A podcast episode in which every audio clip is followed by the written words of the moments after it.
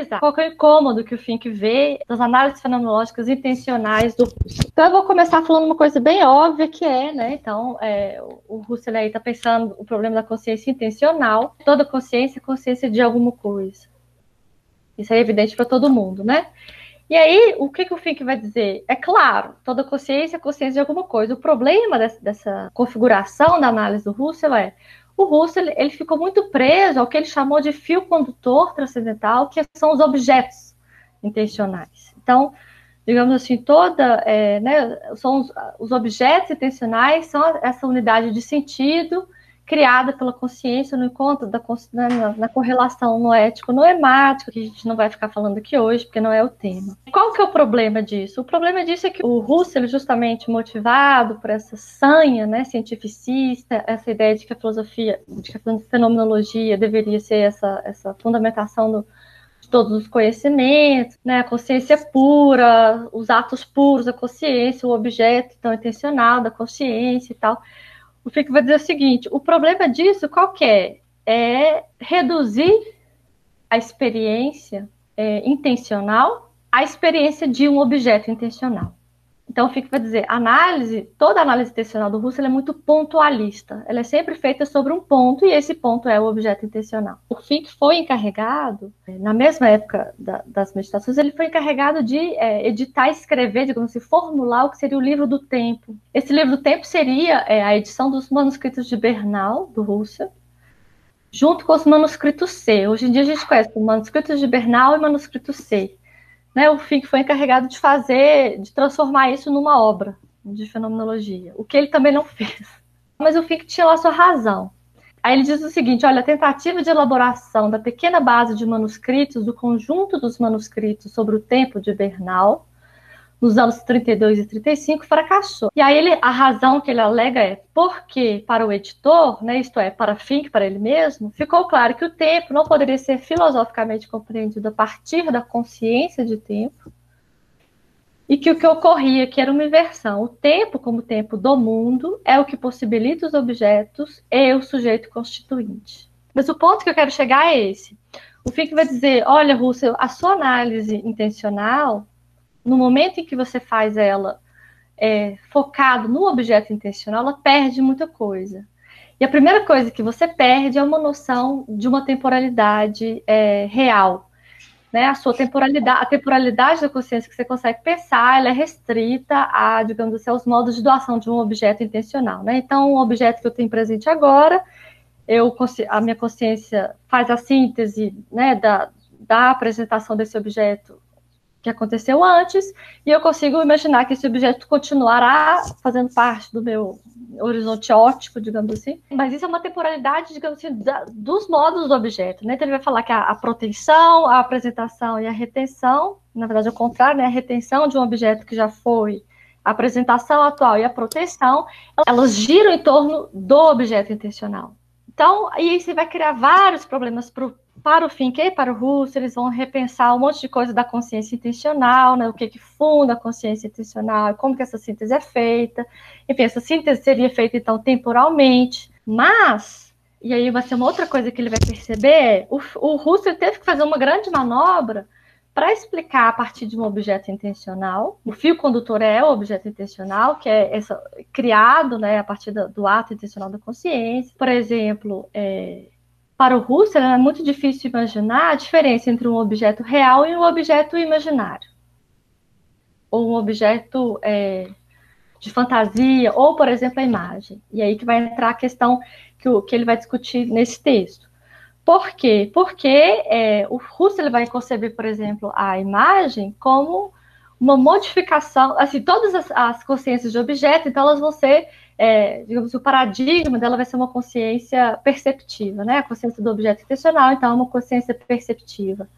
E aí, para dizer de um objeto inexistente, né, no sentido da irrealidade que o está chamando, o Russell vai acabar tendo que fazer esse arranjo de dizer, ah, a gente vai modificar essa consciência perceptiva. E como que a gente vai modificar essa consciência perceptiva? A gente vai modificar, a gente vai neutralizar essa consciência perceptiva. O que que significa? Significa que um objeto que não existe, eu vou é, concebê-lo como se ele não colocasse nada no mundo. Fazendo aí por ré, se é, coloca é, fora de validade o problema da existência efetiva das coisas, né? Assim, as coisas elas são, é, digamos assim, colocadas no âmbito da minha, do meu alcance é, intencional, né? Ou seja, à medida em que as coisas aparecem para a minha consciência intencional. Então, para pensar no objeto é, que não posta nada no mundo, eu tenho que fazer uma, uma modificação dessa consciência perceptiva, que é a modificação de neutralização. Então, essa neutralização vai simplesmente dizer que aquilo que eu estou vendo é, não posta nada no mundo. Isso é só uma passagem das conferências de Paris, na tradução do Pedro Alves, da edição brasileira, na página 16, no original está na página 18. Né, a questão é essa, por força de uma síntese, se me dão, né, o objeto intencional, ele, ele me é dado como aparições do mesmo objeto.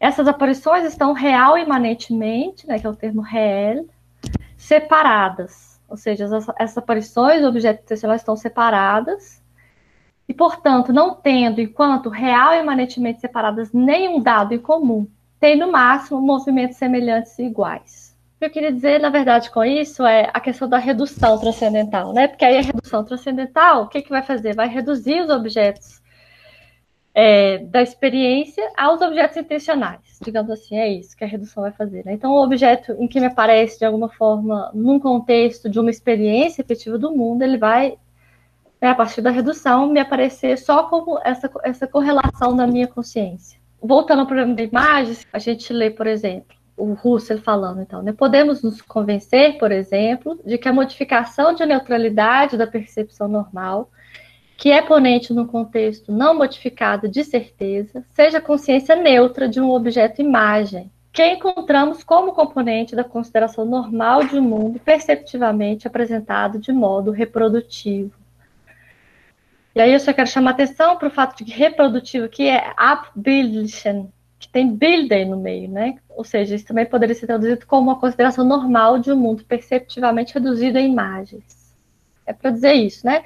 A imagem, ela é o fenômeno da consciência de imagem é isso, é quando a gente a gente faz essa modificação da consciência perceptiva que a gente neutraliza essa consciência perceptiva. E nesse sentido, é, o Russell vai elaborar um pouco mais e vai dizer a imagem é um fenômeno negativo no sentido de que o que aparece através dela não é ela mesma, mas aquilo que é nela representado.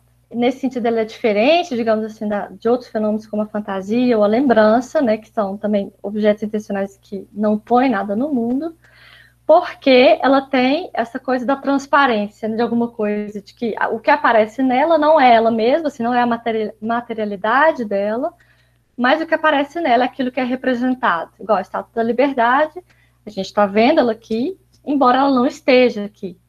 E a estátua da, da liberdade tampouco é, é, a imagem pixels que vocês estão vendo, né? Ela não é a materialidade. Então tem um problema da imagem aí que o, que o Russell identifica, mas que fica um pouco subordinado a essa coisa da, né, do objeto intencional neutralizado. E aí, é, o que ele não vai exatamente fazer uma, uma teoria da arte, acho que ele nem era um grande conhecedor, mas ele vai rever, é, revendo todo esse problema da temporalidade que eu estava comentando aqui, o problema da, da, né, da, das análises da consciência que são feitas sobre é, a unidade de sentido de um objeto intencional, ele vai é, isso, essas, digamos assim, essas consequências, essas grandes consequências de, dessa mudança vai se fazer muito presente na, na concepção que ele vai ter de imagem. Então, eu vou passar agora a dizer, a contar um pouco para vocês o que, que o Fink compreende como imagem. Então, na segunda parte lá de presentificação imagem, nessa tese de doutorado dele, depois de fazer, né, ele, ele vai fazer uma, uma, discussão gigante sobre esse problema da pontualidade do, do, das análises intencionais do Russell e tal. E aí, ele vai um pouco reelaborar aquilo que o Russo estava dizendo e vai, e vai, vai só que ele vai colocar no segundo, nos seguintes termos, né? A consciência de imagem, ela é uma consciência medial. Que, que significa? Ela, ela abre, digamos assim, um, uma dimensão intermediária entre o real e o irreal. Exatamente porque né, a, a imagem que aparece, ela tem uma materialidade, né, seja uma fotografia, seja um quadro, Só que nesse quadro que aparece não é essa materialidade ela mesma, né? Mas essa materialidade ela se torna, digamos assim, transparente e o que vai é, ser mostrado através dessa materialidade, justamente pela, pela transformação dessa materialidade em algo transparente, é uma irrealidade. E essa irrealidade, é, a gente vai pensar, ele, o Fick vai chamar de irrealidade de mundo de imagem. Uma pequena contextualização aqui diz respeito ao fato de que o Fink, é, justamente porque ele, ele figura um pouco essas bases é, das análises intencionais, ele vai dizer, por exemplo, né, a lembrança, quando a gente lembra de alguma coisa, a gente não lembra de um objeto, a gente vai lembrar de um mundo da lembrança, ele vai dizer. Né? A gente vai lembrar não só do objeto que a gente, a gente pretende lembrar, mas de todas as coisas, assim, de como que eu me sentia na, na hora, de, da luz que, que né, ou da falta de luz que, ilumina, que iluminava ou não esse objeto, enfim, ele vai dizer, a gente nunca vai lembrar de uma coisa específica, a gente vai lembrar de, de um horizonte de vivências. Toda a questão do Fink é essa, né? É, a unidade de sentido da qual a análise fenomenológica deve partir, segundo ele, é não objeto intencional, mas um horizonte de vivências intencionais, que ele vai então fazer o recorte, dizer esse horizonte é o presente da minha consciência. É o, é o agora da, da minha consciência. E esse agora, e aí é um pouco o que ele vai é, herdar, digamos assim, do Heidegger para o discurso do Russell, ele vai dizer o seguinte: olha, a gente nunca. Por que, que a gente não pode fazer essa redução? Né, a, uma, a gente não pode pressupor esse sujeito, é, esse sujeito puro, transparente a si mesmo né? Porque ele vai dizer existem várias coisas de uma constituição prévia da nossa vida, que é o próprio fato de sermos no mundo. Isso a gente nunca pode reduzir, né? Isso a gente traz com a gente, é uma coisa que nos, nos pertence, e justamente porque é uma coisa que nos constitui, é um elemento que constitui, inclusive, as nossas experiências. E isso é uma coisa que a gente não pode reduzir. A gente não pode reduzir a um grau zero de transparência, a gente não pode chegar a um sujeito puro nesse sentido, né? Porque a gente vai ter várias camadas, né, que são já constituídas, e aí ele vai usar o termo transcendental, e ele vai dizer que o termo transcendental aqui é o mundo, é o mundo no qual nós já estamos, é o mundo que é, nos é dado, né? E essas coisas são constituintes de toda experiência. Então, é, esse horizonte do agora da minha consciência para o fim, que vai ser esse encontro é, né, da, da, do meu horizonte, do meu agora, da minha consciência, com o objeto do mundo, né, mas que vai é, criar exatamente essa convergência de horizontes. Nesse momento, o Fink ainda está pensando o espaço, por exemplo, ele vai falar de extensionalidade, não só de intencionalidade, né, mas ele vai falar de extensionalidade. Nesse momento, como ele ainda está nesse registro da, da da análise da consciência, ele vai pensar o espaço como uma quarta dimensão da consciência, né? Mas ele está pensando, é, ele está pensando isso. De alguma forma, esse mundo que me interpela, ele, né, ele tem também uma extensionalidade que aparece para mim como extensionalidade, mas que eu não consigo reduzir no sentido de eu não posso reduzir tudo isso que acontece no momento em que eu experiencio um objeto ao objeto ele mesmo, né? Isso seria extremamente redutivo. Então, para todos esses eventos da consciência, seja a percepção, seja a lembrança, seja a fantasia, seja o mero representar-se de objetos é, irreais, tudo isso ele vai chamar, tudo isso abre um mundo. Em que sentido que abre um mundo? Né? Como se abrisse um mundo é, das suas próprias, é, um mundo que, que tem, digamos assim, que ele é regido pelas próprias leis. Então, se o mundo da recordação as leis desse mundo da recordação são muito próximas às, às leis do mundo real, digamos assim. Né? Ele vai ter uma temporalidade. Né? Eu consigo me lembrar de alguma coisa que aconteceu ontem, por exemplo, e essa lembrança ela tem, ela assume a temporalidade da coisa que aconteceu ontem. E aí, nesse ponto, o que é bem, é bem heideggeriano. Ele vai dizer, olha, a evidência ou a cientificidade não é um problema para a filosofia, né, o problema da filosofia é a compreensão da própria existência, né? Assim, a filosofia coloca esse desafio da compreensão existencial. Isso já é um, um grande embate de início, que o, que o mesmo na, na tese de doutorado já está presente, né? ele já fala isso textualmente, filosofia não, não pode ficar procurando é, evidências. Então é isso. E aí, o que, que vai ser esse mundo de imagem, então, que ele vai dizer? Esse mundo de imagem, ele é muito específico, ele é muito é, rico, porque esse mundo de imagem, ele não está comprometido com nada, ele não está comprometido com nenhum tipo de regra do mundo real, assim como a fantasia, por exemplo. Mas ao contrário da fantasia, ele tem uma inserção no mundo, que é a materialidade de onde essa imagem aparece. Então, ele é essa coisa entre dois. Ele está sempre ali entre dois, né? Ou seja, ele carrega é, a materialidade da, da obra de arte, ou sei lá, a materialidade de uma imagem, ela carrega essa, essa janela. Ele vai dizer que isso é uma janela para um mundo que é totalmente outro, to, totalmente cheio de outras regras. Por que, que isso é um passo em relação ao Russell? Porque, como a gente viu lá, o Russell pensa essa, essa né, a imagem sempre, fica sempre é, ligado um pouco a essa questão da, da reprodução. Né? É uma reprodução que do mundo, né, uma reprodução do mundo que não coloca nada no mundo. Ainda que seja um fenômeno que ele reconheça que seja um fenômeno que vale a pena estudar, porque ele é um fenômeno diferente, ela, fica presa né, a essa, essa função de, de, reprodução. Tanto é que ele vai usar a bildlich, né, a consciência reprodutiva.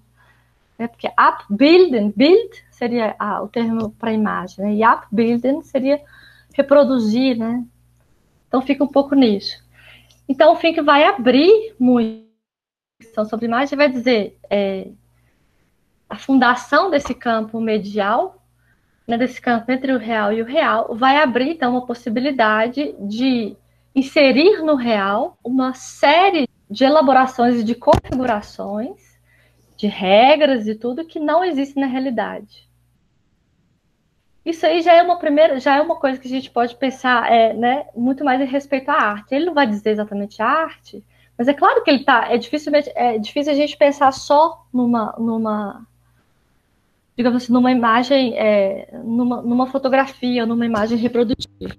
De fato, ele vai aqui, ó, essa é a imagem que eu estava falando, né? Ele vai lá em presentificação imagem, então na página 74, 76, ele vai fazer uma pequena análise dessa, dessa imagem aí, que é o lenhador do Ferdinand Hodler.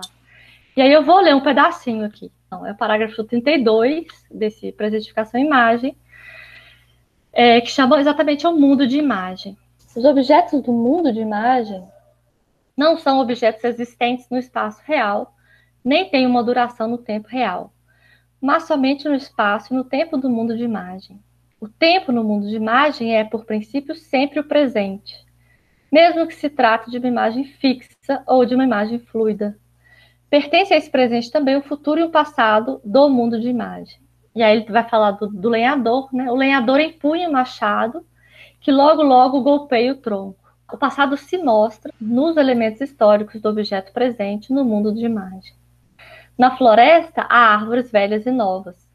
Não ocorre aqui o mesmo que no caso das presentificações, né? Porque nas presentificações ele, ele vai analisar exatamente os horizontes de passado, presente, na, na, da própria consciência, né? Exatamente indo além do, daquilo que, segundo ele, né, o Russo ele fez só a partir dos objetos, né, de um horizonte temporal dos objetos, ele vai analisar os horizontes temporais da consciência.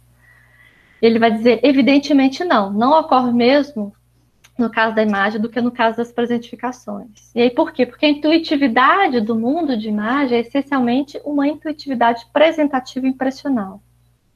E a consciência de imagem é consciência presentadora na medida em que é plenamente consciência originalmente fundante. O que ele está dizendo é, se a partir das análises dele, a consciência é a unidade de sentido é, da análise fenomenológica vai ser o horizonte da consciência no agora, da experiência dessa consciência, né? A imagem, então, ela vai ter essa capacidade de condensar vários outros elementos, né? Assim, de condensar é, numa intuitividade presentativa e impressional, todo, digamos assim, uma elaboração de uma consciência de, de né, dos horizontes intencionais de uma outra consciência. Isso é a consciência do artista, por exemplo. Uma imagem, ela tem a capacidade de fazer aparecer no real uma elaboração de uma experiência muito singular e muito específica de um artista, né, assim, da interioridade desse artista. Essa que é a questão que o Fink nos permite pensar. Ele mesmo não vai pensar isso, mas ele nos permite pensar né, essa possibilidade junto com a imagem. E aí, você já deve ter percebido, é naturalmente isso é, que, que me fez é, me aproximar do Kandinsky. Igual o Michel Henry tem um livro super bonito sobre o Kandinsky, essa coisa de tornar visível aquilo que é invisível, naquilo que é de uma ordem é, da interioridade do artista, né? De que e que trazer isso para a materialidade, essa seria a grande, o grande desafio do artista. A primeira formulação, essa primeira formulação que o Fink dá de imagem, que é no contexto desse primeiro Fink, ou seja, desse Fink fenomenológico e tal, na segunda fase do pensamento dele, vai, vai digamos assim, ganhar uma, um grande protagonismo, no sentido de que vai ser é, o centro, o núcleo é, da, é, do que ele vai chamar de experiência ontológica. E essa experiência ontológica é a experiência possível da filosofia, é, digamos a experiência desejável da filosofia. O que, que significa? Significa que essa, essa capacidade de, de formular ou de materializar uma experiência que é, depois ele vai dizer, né, que é contraditória, que é sempre um embate entre forças contrárias, tá? isso, isso tudo ele vai desenvolver ainda, nesse momento isso não está desenvolvido, mas isso vai desenvolver principalmente com o Nietzsche, é sempre esse embate entre Apolo, Dionísio, essa coisa, ele vai chamar isso de jogo, né, essa, essa materialização do jogo. Nesse jogo a gente consegue é, ter uma experiência do mundo, ter uma experiência do ser, que para ele vai ser a mesma coisa do mundo, assim, mas é a experiência é, essencialmente filosófica. Essa experiência essencialmente filosófica, essa formulação que ele vai dar, ela vem totalmente dessa, dessa estrutura do jogo, no sentido dessa estrutura de é, do estabelecimento das próprias regras. Por que das próprias regras? Né? Porque é isso. Quando a gente estabelece as próprias regras da nossa existência, assim, a gente consegue materializar isso, de alguma forma a gente está é, dando uma resposta à né, do mundo, do ser, etc a partir da nossa singularidade, né? a partir da nossa, do nosso colocar-se no mundo. E aí ele vai dizer, a experiência filosófica, a gente nunca pode, ela nunca é, é apreensível, ela nunca é universal, principalmente, principalmente isso, ela nunca vai ser universal, porque ela é dependente de uma formulação, de um esforço de formulação do indivíduo que filosofa no momento em que ele filosofa, né? Que ele vai dizer que é o Weltausschnitt, né? Que é o recorte do mundo em que ele está né, no segundo fim que o mundo efetivamente já vai entrar, né? Porque aí nesse primeiro fim, que na, na questão da imagem, a gente está falando de um mundo ainda numa, numa né, no horizonte, numa dimensão da consciência. É, então vai ser toda essa formulação de, do que significa do que significa essa compreensão de ser no mundo, que é também uma compreensão, que é uma problematização da própria existência, então que vai ser a experiência da filosofia, vai ser essa, essa experiência desse infinito que aparece no finito. Vai em um texto é, posterior ele vai chegar a essa formulação, né? Assim, a experiência da filosofia é experienciar o infinito no finito, né? na minha própria existência. E, e aí, claro, né, que para ele os meios disso vão ser conceitos, né? E ele, nesse sentido, conceito para ele é um conceito hegeliano, no sentido de que é, né, é, é um conceito de colocar em movimento daquelas coisas, da, da, das noções imóveis enfim, ele vai, ele vai elaborar isso de uma outra forma muito mais é, densa, né? Mas para dizer isso, né? Que a experiência filosófica é esse acontecer do infinito numa finitude, que é a finitude da nossa, da nossa própria existência. E aí o que vai me interessar no Kandinsky, que eu vou fazer um outro recorte, porque eu já tentei fazer essa aproximação com todo o Kandinsky, que é, um, que é uma loucura, mas o que eu quero chegar é, no Kandinsky é na formulação dele da arte abstrata, assim, né, de como que ele chega nessa dissolução do objeto. E aí a gente vai pensar, ah, mas é, será que tem a ver com. Será que o Fick teria feito uma dissolução do objeto intencional? Eu cheguei a pensar nisso, mas eu acho que seria muito, muito redutivo, né, dizer que é. Né? Mas eu acho que não, né? mas eu acho que é porque, né, nesse ponto da arte em que o, em que o Candice estava enfrentando, justamente, a gente tem aí. É, eram novos desafios né, que se colocavam para a arte, e aos, aos quais uma, uma específica vanguarda, que era contemporânea ao Kandinsky, res, respondeu a isso com, com, uma, com, uma, né, com suprematismo, assim, com, com, essa, com essa atenção demasiada, ou com essa, com essa eleição privilegiada do concreto, né? Agora a gente vai falar só do concreto, a gente vai falar só de cor, vai falar só de traço, vai falar só de, de, de matéria, de material. E o Kandinsky, mesmo fazendo o que ele fez, né, assim, né, mesmo criando o abstracionismo na arte, na, na arte pictórica, mesmo fazendo esse, esse passo, ele, ele nunca abandonou essa ideia de que existe uma experiência que é, que é colocada ali. O Kandinsky vai criticar esse movimento em geral da arte pela arte, né? Assim, como se isso fosse um fim em si mesmo. Ele vai dizer nunca, né? Assim, realmente não. E aí ele vai começar, então, isso aqui eu estou falando, o EA aí, que está citado, é o, o do espiritual na arte. Porque o Espiritual na Arte é esse livro que foi publicado em 12, 1912, e aí faz parte desse, né, desse, desse turbilhão de coisas que acontecem na arte e também na vida e na, na arte do Kandinsky, que passa ali por 1910, 1911, né, todo o turbilhão de, de, de acontecimentos né, na própria arte, Schoenberg, na música, tanta coisa acontecendo. E aí ele está discutindo. Isso aqui não é exatamente uma citação, é tipo uma, é uma paráfrase praticamente dessa passagem que ele está discutindo Cézanne, ele está discutindo Matisse, para apresentar o conceito que o Kandinsky vai ter de imagem. Então ele vai dizer o representado lá no Cézanne não é um homem, nem uma moça, nem uma árvore, mas todos os elementos, ele está falando de elementos figurativos, né, são usados pelo artista para criar um objeto de ressonância interior pictórica que se chama imagem essa segunda passagem, ele falando do Matisse, né? O artista, no caso seria o Matisse, pinta imagens. E nessas imagens ele busca refletir o divino. Então, para quem conhece esse texto do, do Kandinsky, ele vai fazer várias reflexões, ele vai usar vários é, exemplos de outros artistas para dizer como que eles fizeram experimentos com forma, como que eles fizeram experimentos com cor. Ele vai falar do Picasso, de como que ele colocou né, a, a, as dimensões que não se vê, ele, ele, colocou no plano, né? Ele planificou aquela coisa que tem dimensões. É, enfim, são todos esses experimentos da vanguarda, né? Um pouco anterior, ele contemporâneo ao Kandinsky, né? Mas aí o Kandinsky está preocupado exatamente em falar isso, né? As imagens, a imagem verdadeira é aquilo que representa o divino que o, que o Kandinsky está dizendo, né? As imagens, ela, é, os quadros ou as pinturas, elas têm várias imagens, mas só algumas imagens têm essa capacidade de refletir o divino. E aí, é, coloquei aqui uma imagem famosérrima, né, do, da Blaue Reiter, que é o Cavaleiro Azul, essa pintura que foi anterior ao movimento, né, que só depois definitiva, ela se chamava o Cavaleiro, simplesmente, né, em 1903, que é ali quando o Kandinsky ainda tem vários elementos figurativos, né? Você vê claramente o cavalo, você vê as árvorezinhas, você vê um campo, a gente vê. É... E ali o que ele ele estava sempre brigando com isso, né? Assim, quais são as, as figuras ou os elementos é, figurativos que são capazes de transmitir uma coisa é, interior, ou seja, uma coisa para além do elemento meramente figurativo, né?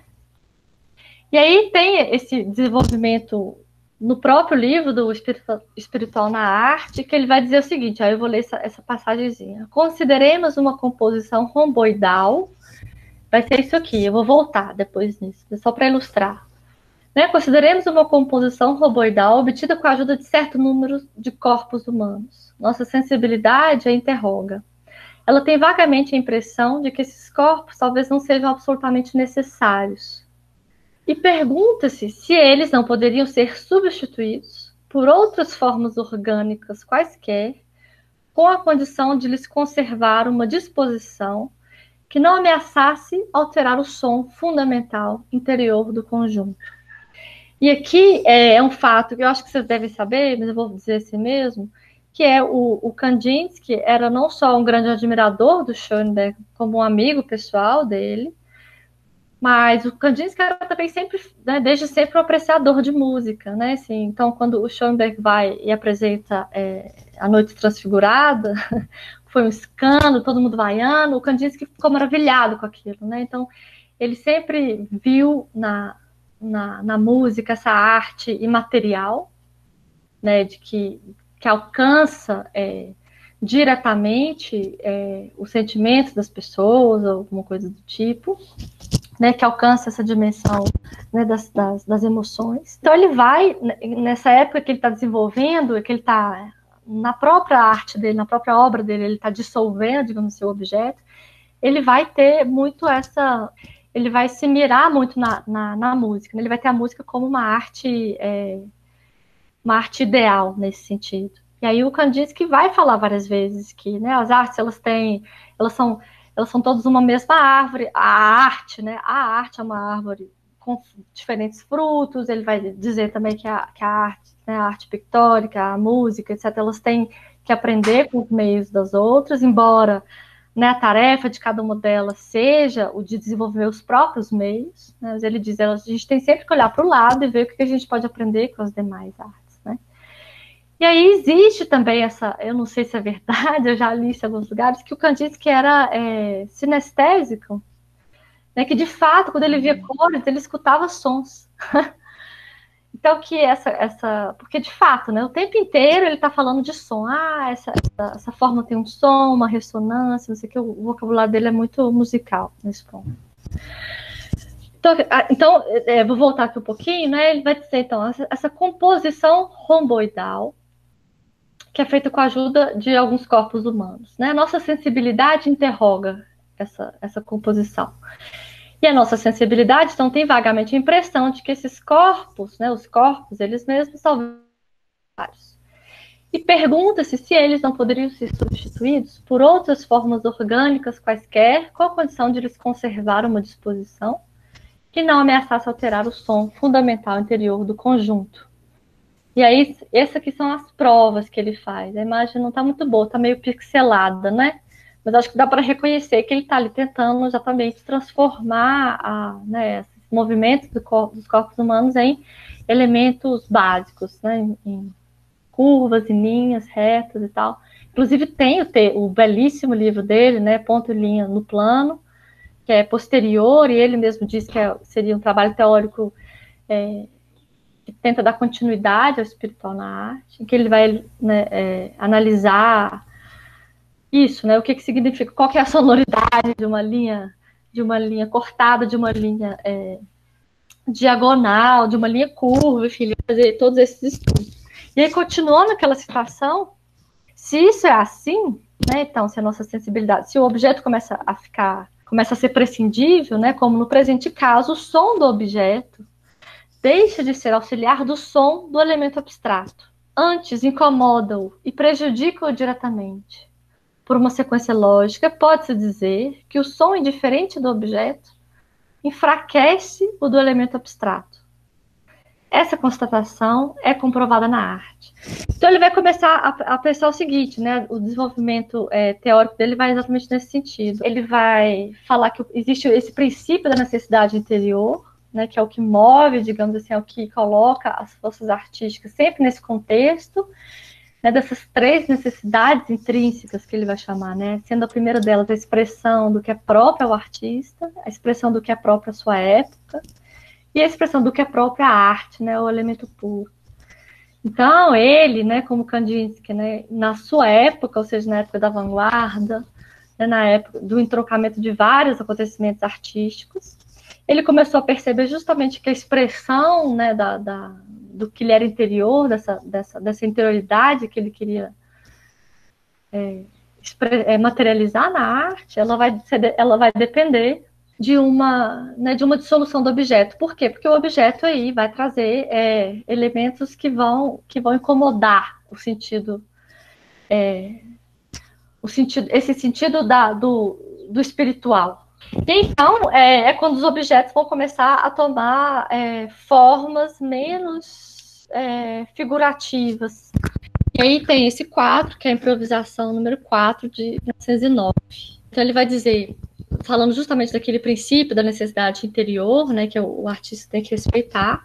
Isso é interessante, né, porque isso nos coloca de novo assim, numa possível sobreposição com o Fink, que é é sempre uma Weltausschnitt, é sempre um recorte mundano no qual, é sempre um mundo no qual o artista já está né, inserido, do qual ele não pode se livrar simplesmente, né, e ao qual ele tem que responder ou reagir.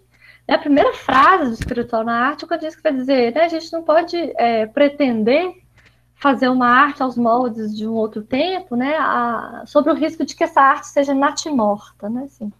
A gente não pode ficar repetindo. Lógico, ele está falando de, de todo é, o academicismo da arte, que ele, que ele mesmo passou por ele. Ou seja, essa arte é puramente acadêmica, ela é natimorta, né? Porque ela, ela, ela. E ele vai falar, inclusive, de Mozart também. Quando a gente escuta Mozart, a gente sente essa angústia, mas é uma angústia de uma outra época, né? Assim, a gente tem que, que a gente não pode simplesmente repetir essas coisas, a gente tem que reconhecer isso como é, a materialização né, desse, desse recorte da existência mundana do artista que produziu aquilo. Né? Assim, então, a gente nunca, para, é, para os novos artistas, nunca é dado simplesmente a tarefa de repetir. Né? Justamente isso, porque cada artista tem uma existência no mundo que é o seu. Né? E, de novo, assim, essa existência do, né, da, desse ser no mundo que lá no fim que é um pouco herdeiro do Heidegger, né, que tem sentido existencial, aqui fica muito claro no Kandinsky, né, exatamente isso, você tem que responder a essa, a essa esse chamado da existência, o que, que a existência está te, como que a, a sua existência como sujeito individual na sua época está te interpelando. Então ele vai dizer, a época inteira quer reproduzir-se, né, exprimir sua vida pela arte. Do mesmo modo, o artista quer ele mesmo exprimir-se, e escolhe tão só as formas que lhe são próximas.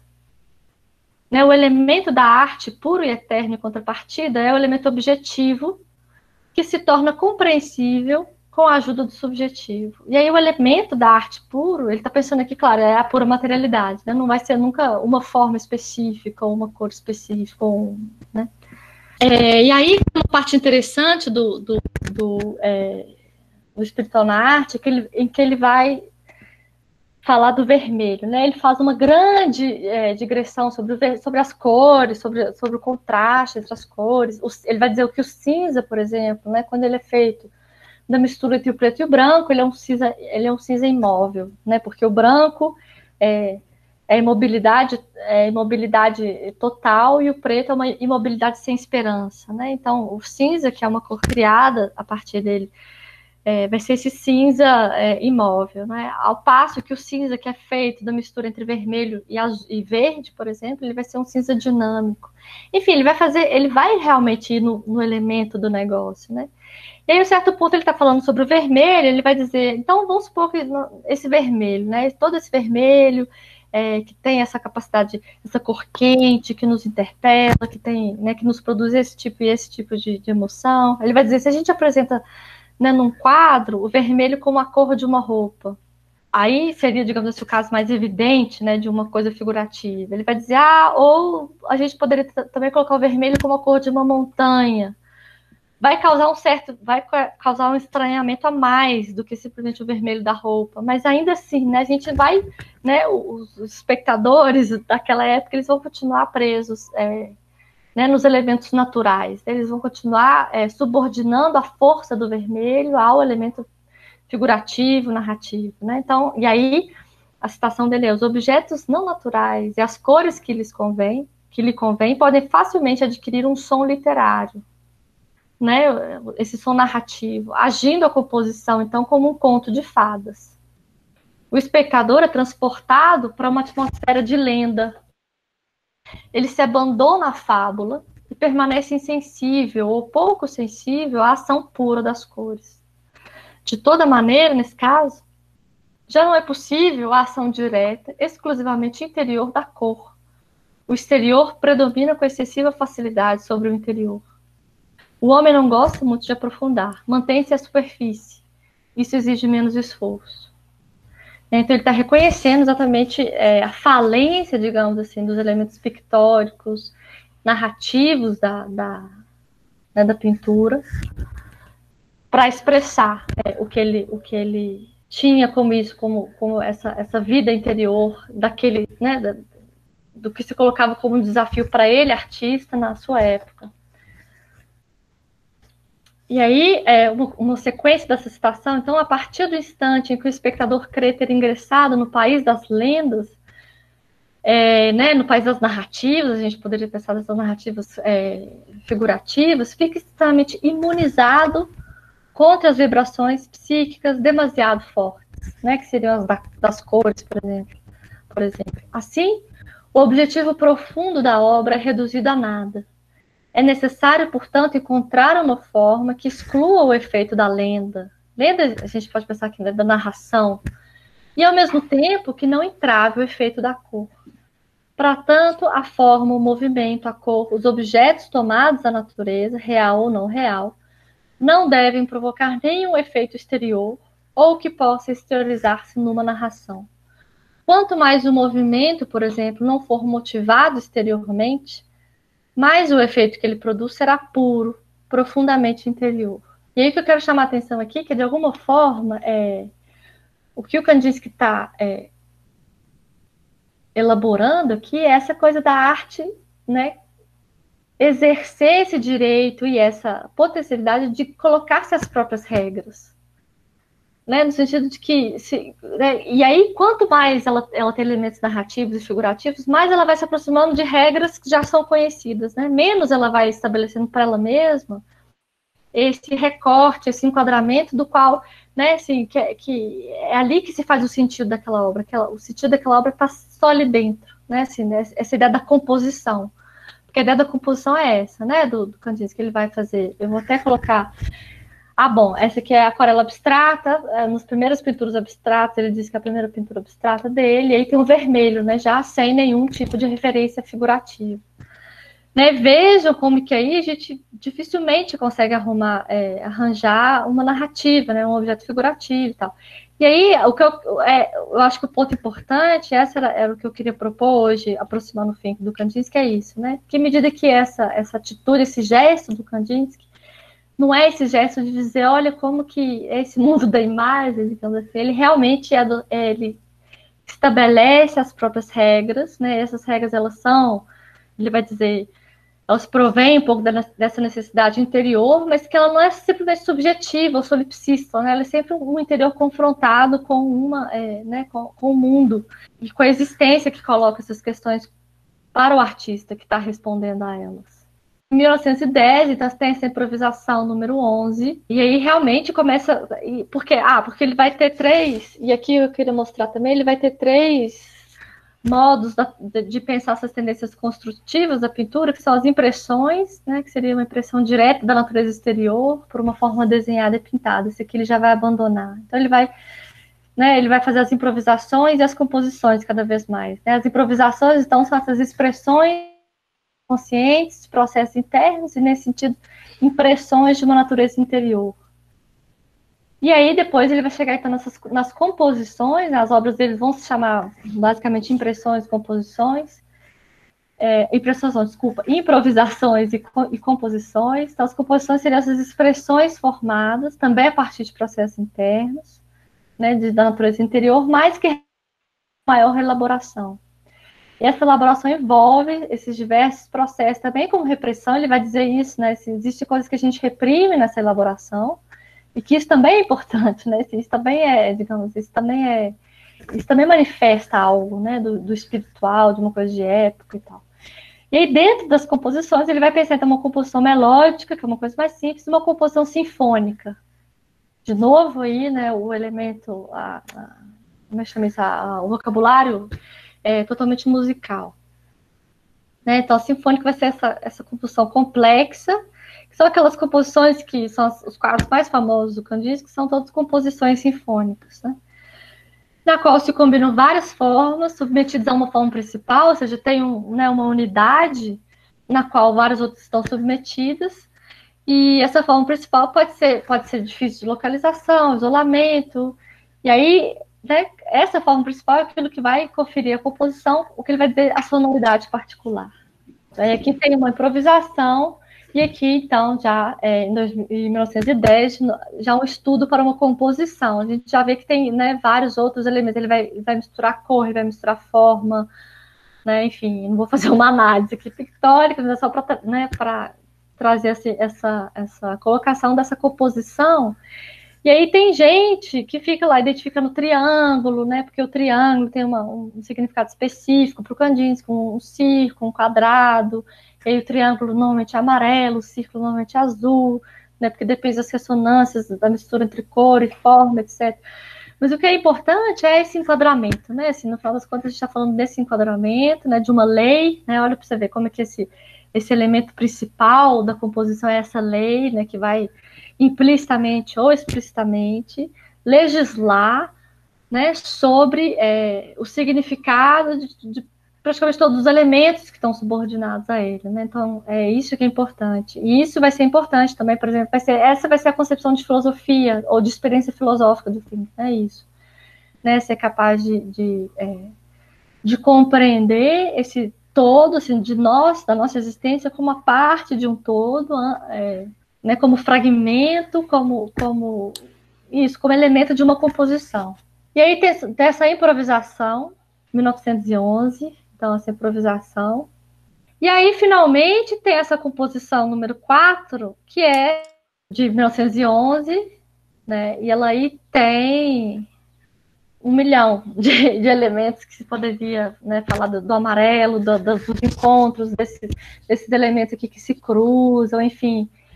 É, e aí é totalmente abstrato também. E aí eu acho interessante é, que, o, que o subtítulo, eu gosto particularmente dessa composição, porque ele chama Batalha, né? Porque aí a partir daí o Kandinsky vai começar a insistir nessa coisa de que né, o, o espiritual ele vai sempre se manifestar melhor na lei dos, dos contrastes.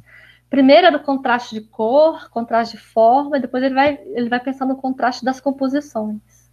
O movimento simples, que nada de exterior parece motivar, esconde um tesouro imenso de possibilidades. A melhor maneira de senti-lo é quando se está mergulhado em pensamentos abstratos. Eles arrancam o homem da rotina utilitária da vida cotidiana. Portanto, é fora das realidades práticas da vida que esses movimentos simples se observam. Essa citação eu gostaria de agora de, de emendar com o Fink lá atrás, né? Porque ele vai dizer é, o que no final das contas, o que, que é a filosofia? A filosofia vai ser a colocação em movimento das coisas, é, né, das, das, nossas certezas que a gente já tem desde sempre, né, das coisas que a gente já traz conosco para a nossa existência. No sentido, ele vai chamar isso de design anu, né, dessa noção de ser que a gente já pressupõe, eu já pressuponho isso na minha vida cotidiana, quando eu digo que né, essa garrafa é, isso é um pouco do Heidegger, mas é, é muito mais radical do que o Heidegger nesse sentido a gente já tem é, essa pré-consciência que nos permite é, agir no mundo, e a filosofia vai colocar em movimento, e o movimento aí vai ser o movimento do conceito, né, do que, que significa ser. O ser, para o fim, que ele vai ser o, o, o, mais abstrato, nesse sentido da, da, ideia, que é anterior a todas, todas as nossas. É, tudo, que, tudo que a gente pode aprender no mundo, ao mesmo tempo ele vai ser o mais concreto. Né, vai ser aquilo que aparece é, aparece na, nas coisas que são, de fato. Né? O ser está nas coisas que são. E aí, esse paradoxo, esse contraste de todas essas coisas, essa. essa essa que vai ser, na verdade, o, o objeto de uma experiência, né? Se a experiência filosófica para o Fick é quase uma experiência estética, assim, uma experiência né, disso, dessa coisa, dessa composição que eu acho que, que também que o, que o Kandinsky mostra, que ele vai dizer o seguinte, olha, é quando as coisas que nos são mais familiares se tornam estranhas, é o tal. Né, a, a, redução transcendental, ele vai dizer contas, nada mais é do que a gente tornar é, o mundo das coisas que nos é à mão, né, que nos é evidente, que nos é familiar, um problema né? Porque aí, nesse, quando a gente torna isso um problema, o nosso interior se manifesta aí como um problema também. Então, um pouco essa citação do, do Kandinsky, então, vai dizer, né? Eles arrancam o homem da rotina utilitária da vida cotidiana. É muito interessante essa intuição também do Kandinsky, né? Fora das realidades práticas da vida, que esses movimentos simples se observam. E aí, uma, uma última citação, então, do Kandinsky, isso, é, isso é, são dos. É, eu tirei isso de umas de outros artigos que ele continuou publicando, né? O Kandinsky sempre publicou muito artigo é, teórico. E aí esse artigo especificamente é de 35, ou seja, depois até do, da obra sobre ponto e linha no plano, né? Ele vai dizer a melhor denominação, e aí está falando do problema da, da, da, caracterização da arte abstrata, ele vai dizer a melhor denominação seria, ao meu ver, a arte real, pois essa arte põe ao lado do mundo exterior um novo mundo artístico de natureza espiritual, mundo que pode nascer exclusivamente com a obra de arte. Um mundo real Uma velha denominação arte abstrata, no entanto, já foi imposta.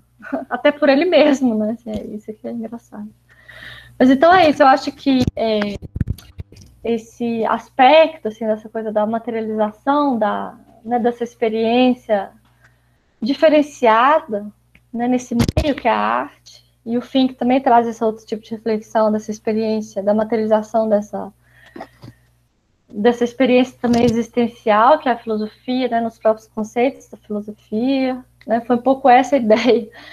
E isso, assim, de, de repensar o real, para final das contas, e até teve um outro artigo sobre isso que eu escrevi, que é essa, essa, essa possibilidade de subverter o real, né, a partir do momento que a gente apresenta esse real, nesse sentido dessa arte abstrata, igual o Kandinsky está dizendo, né, como isso, como esse, esse, essa dimensão que é inteiramente criada por nós e sobre a qual nós legislamos livremente, né, sobre a qual a gente, como humanos, nós é, exercemos essa nossa liberdade, quanto que isso não é subversivo, de um certo modo, né, em termos de é, subversão do real, né, de contestação daquilo que é real, no sentido, digamos assim, no sentido banal da palavra. Né.